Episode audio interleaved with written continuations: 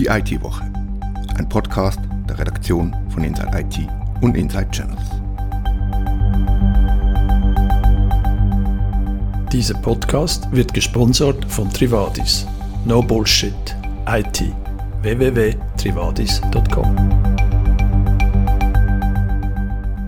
Verschlüsselt, verloren, Vertrauen. Um diese drei Stichworte geht es in der neuen Ausgabe von Die IT-Woche einem Schweizer Industriebetrieb, wurden die Daten verschlüsselt. Und eine kleine Gemeinde hat eben diese in der Cloud verloren. Zum Thema Vertrauen. Es braucht eine EMPA für IT-Security, sagt Marcel Gamma und erklärt am Beispiel von meineimpfungen.ch warum. Zum Schluss bilden wir uns weiter und lernen, was Zero Trust Security ist und warum wir das wissen sollten. Mein Name ist Christoph Hugenschmidt. Redaktionsschluss für diese Ausgabe war Donnerstag, der 22. April um 18.30 Uhr. Einmal mehr wurde eine mittelgroße Schweizer Firma von einem Angriff mit der Pressesoftware lahmgelegt. Thomas Schwendener hat sich die Sache angeschaut. Thomas, was ist passiert? Ja, es hat diesmal den Storenbauer äh, Grieser erwischt der das schöne Motto Inspired by the Sun äh, hat. Grieser hat 2000 Angestellte, ähm, um so ein bisschen die Größe sich vorstellen zu können. Und zwar wurde mit Ransomware angegriffen. Äh, die Produktionsstätten im thurgauischen Aardorf in Österreich und in Frankreich ähm, waren betroffen. Die mussten die gesamten Server runterfahren ähm, und waren nur noch per Mail und Telefon zu erreichen, wie sie, wie die Firma mitgeteilt hat. Äh, auf Nachfrage haben sie dann gesagt, dass die Schlüsselsysteme angegriffen wurden, vor allem das ERP ähm, war von der Verschlüsselung betroffen. Jetzt in einem Artikel habe ich gelesen, dass die Angreifer hätten eine sogenannte APT-Attacke geritten. Was ist APT? Ähm, APT steht für Advanced Persisting Threat. Äh, das heißt übersetzt eine hochentwickelte, ähm, bestehen bleibende äh, Bedrohung. Das bedeutet, dass Angreifer gezielt auf eine Firma losgehen und mit relativ großem Aufwand oder mit ausgeklügelten Methoden dann diese Firma angreifen. Jetzt im Unterschied zum Beispiel, wenn wir Consumer angegriffen werden, werden das sind das ja meistens so Massen-Phishing-Mails zum Beispiel, die standardisiert sind bei solchen APTs kommen halt ähm, spezifische Angriffsmethoden, die dann zugeschnitten sind. Äh, es wird auch relativ viel investiert. Jetzt im Falle von Grieser bin ich einfach drauf gekommen, weil die mir gesagt haben, dass sie mit Gonti verschlüsselt wurden oder angegriffen wurden mit Ransomware Gonti. Die wird im Rahmen von APTs eingesetzt.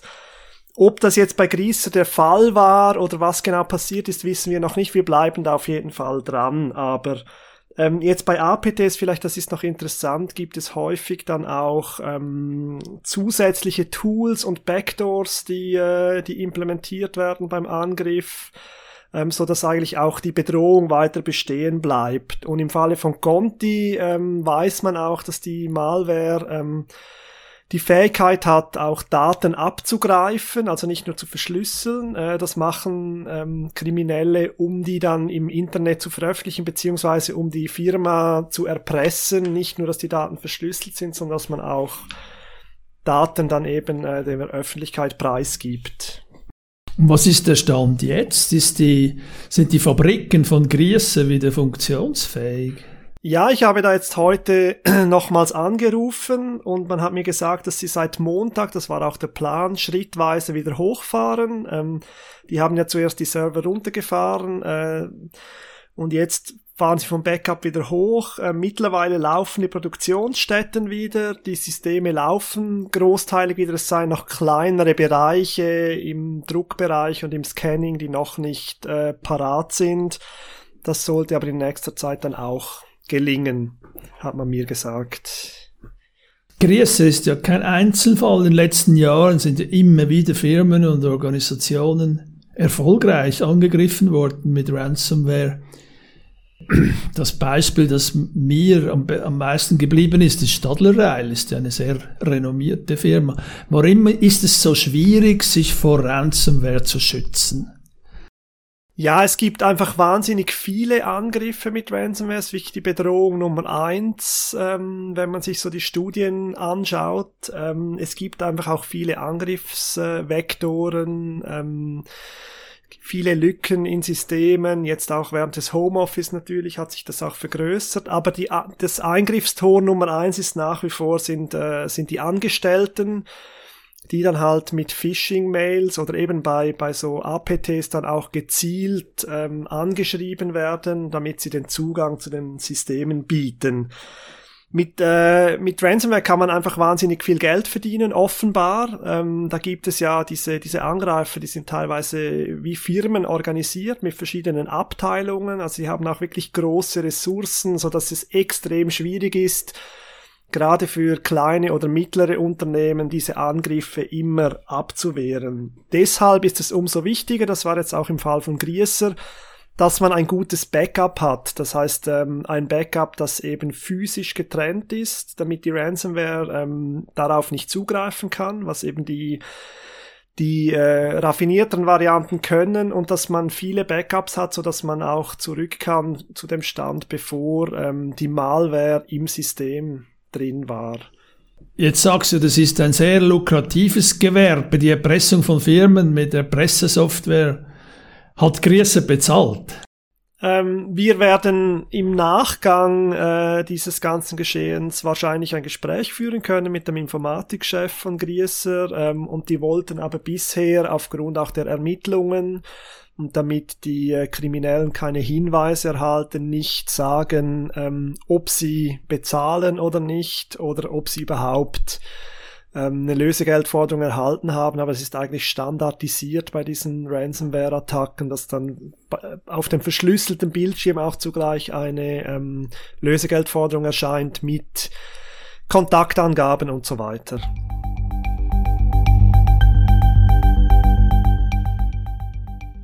Eine Geschichte Ende letzte Woche hat sehr viele Leser und Leserinnen gefunden. Philipp Antz hat sie geschrieben. Philipp, um was ist es gegangen? Was hat die Leser und Leserinnen so angezogen? Es waren vielleicht zwei Stichworte, Gemeinde und Cloud-Panne. Dass das aber ein solches Echo ausgelöst hat, hätte ich auch nicht gedacht. Ich muss vorausschicken, ich habe die Meldung zu diesem Vorfall bei einem Berner Online-Medium entdeckt. Es handelt sich um die Gemeinde Landiswil, die liegt im Berner Mittelland, muss man hierzu auch noch sagen.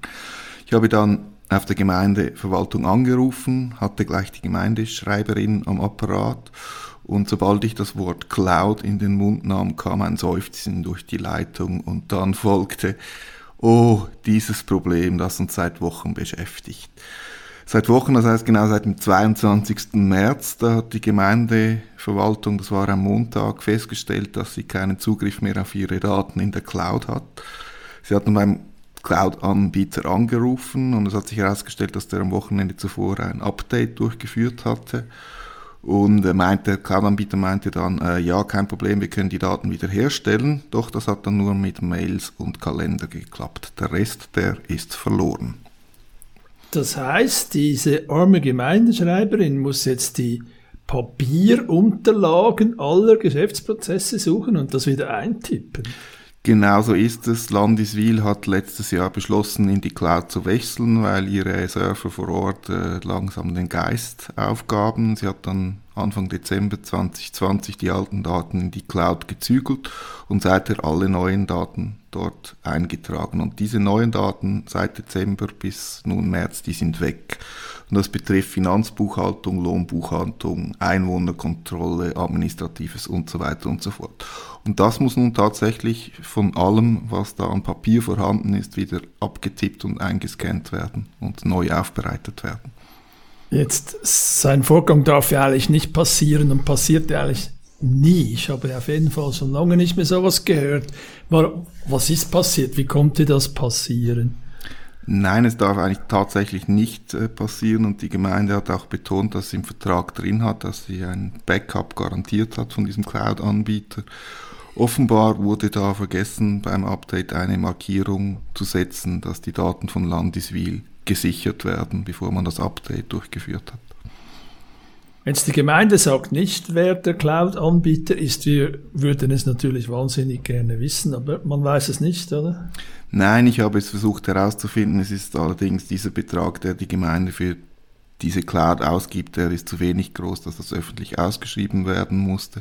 Die Gemeinde will den Namen wirklich auch nicht nennen, weil, das hat mich dann auch noch erstaunt, sie wollen bei diesem Cloud-Anbieter bleiben. Und äh, der äh, war offenbar selber dann ganz erschrocken, als das passiert ist und hat sofort gesagt, äh, wir stellen Geräte zur Verfügung, wir bezahlen sämtlichen Mehraufwand an Personenstunden, die die Gemeinde nun natürlich jetzt über Wochen leisten muss, um diese Daten wieder ähm, in die richtigen Formen und Formate zu bringen. Äh, die Geschichte dieser armen Gemeinde Landeswilde ist äh, durch die Schweiz gegangen, die ist überall aufgegriffen worden. Die wurde ausgehend von dem äh, Bern Ost, diesem Online-Medium, wurde dann auch von Berner Medien aufgegriffen, von der Schweizerischen Depeschenagentur, die ist jetzt wirklich durch die ganze Schweiz äh, seit äh, letzten Freitag Gewisse Leute machen sich natürlich jetzt ein bisschen lustig. Das ist eine Gemeinde, die hat 600 Einwohner. Sie bezahlt im Jahr 8500 Franken für diese Cloud. Das ist, äh, normalerweise haben wir es mit, mit Bundesbehörden, Kantonen und großen Städten zu tun und alle finden vielleicht ein bisschen, ja, diese Gemeinde ist da ziemlich blauäugig und blind in ihr Schlamassel reingetrampelt. So ist es aber nicht, weil sie trifft wirklich keine Schuld und es gibt sehr viele kleine Gemeinden, die sich im Moment in der Schweiz überlegen, weil ihre Server vielleicht ans Lebensende gelangen, in die Cloud zu wechseln. Und die lesen solche Mitteilungen natürlich mit Interesse und vielleicht auch mit Schrecken.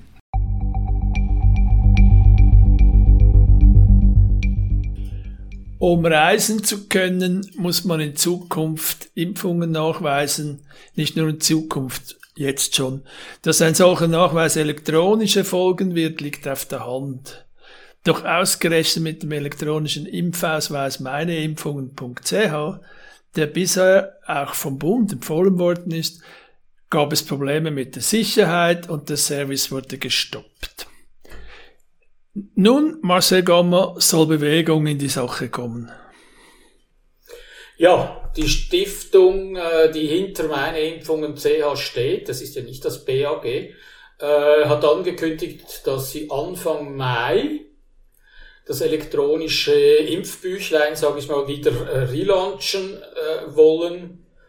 Und äh, dass es vorher aber noch externe Tests geben soll. Und es ist auch noch nicht klar, ob das Datum halten, haltbar ist, denn schließlich äh, ging es um ernste Security-Mängel und das BAG ist ja der wichtigste Partner der Stiftung. Und die sagen noch gar nichts, ob sie künftig wieder dabei sind oder nicht.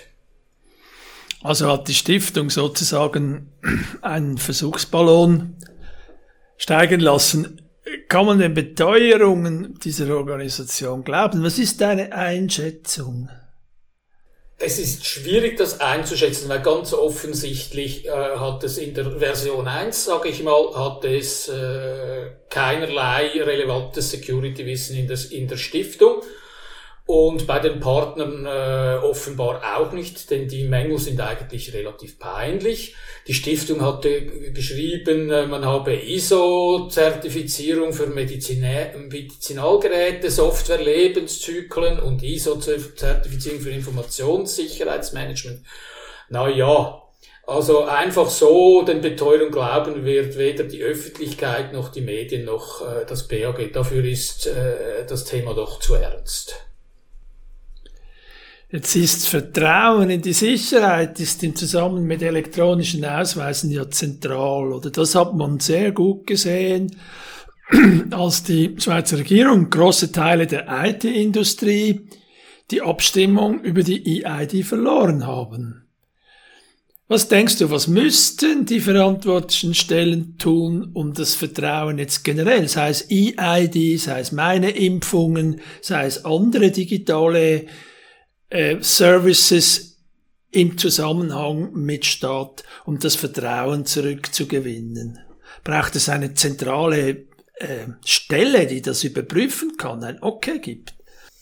Da wäre ich äh, sehr stark der Meinung, äh, und ich bin hier auch nicht allein. Also zuerst einmal, glaube ich, muss man hier mal sagen, äh, die Verantwortlichen sollen Security und die damit verbundenen Fragen äh, wirklich ernst nehmen. Und damit meine ich die Menschen, die damit, die, die involviert sind, damit meine ich die Technologien, die man sich beschafft und die Prozesse, äh, um die Sicherheit zu gewährleisten. Das ist offensichtlich, wurde die Security beispielsweise bei meiner Impfung CH nicht wirklich ernst genommen.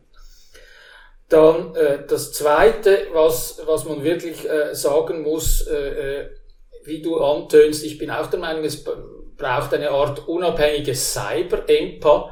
Das fordern äh, verschiedene Parlamentarier, auch aus bürgerlichen Kreisen, äh, welche zumindest kritische Infrastrukturen, äh, zu denen der, Impfausweis oder eben auch das Patientendossier, das ja mit dem Impfausweis hätte verbunden werden sollen, unabhängig überprüft und zertifiziert wird.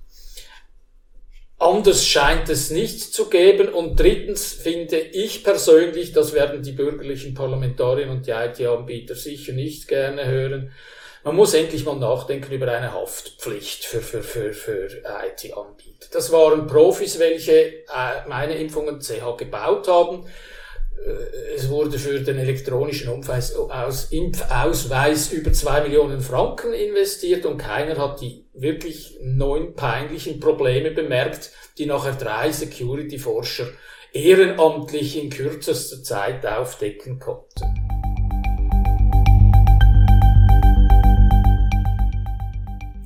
Hans-Jörg Maron ist bei Inside IT ein bisschen der Mann für die schwierigen Fragen. Das ist auch der Grund, warum er die Serie Was ist eigentlich macht. In dieser Textserie erklärt und diskutiert er Begriffe, die aktuell in, den, in der Informatik wichtig sind. Sein neuester Artikel heißt, was ist eigentlich Zero Trust Security? Und meine Frage an dich, Hans, ja, ja genau, was ist das? Okay, was ist das? Ähm, zuerst einmal vielleicht, der Ausdruck ist eigentlich gar nicht neu, wurde schon Mitte der 90er Jahre geprägt. Anfang so um 2010 wurde es dann immer mehr aufgebracht in der Security-Szene. Aber das heißt noch lange nicht, dass diese neue Architektur überall umgesetzt wäre. Jetzt, um Zero Trust zu erklären, muss ich zuerst ausholen und erklären, was man vorher gemacht hat. Früher hat sich die IT-Security hauptsächlich um die Perimeter, um die Grenzen eines Netzwerks gekümmert.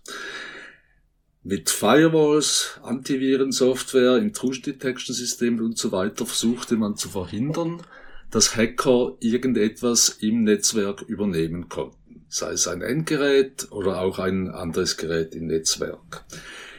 Das hat auch lange Zeit recht gut geklappt.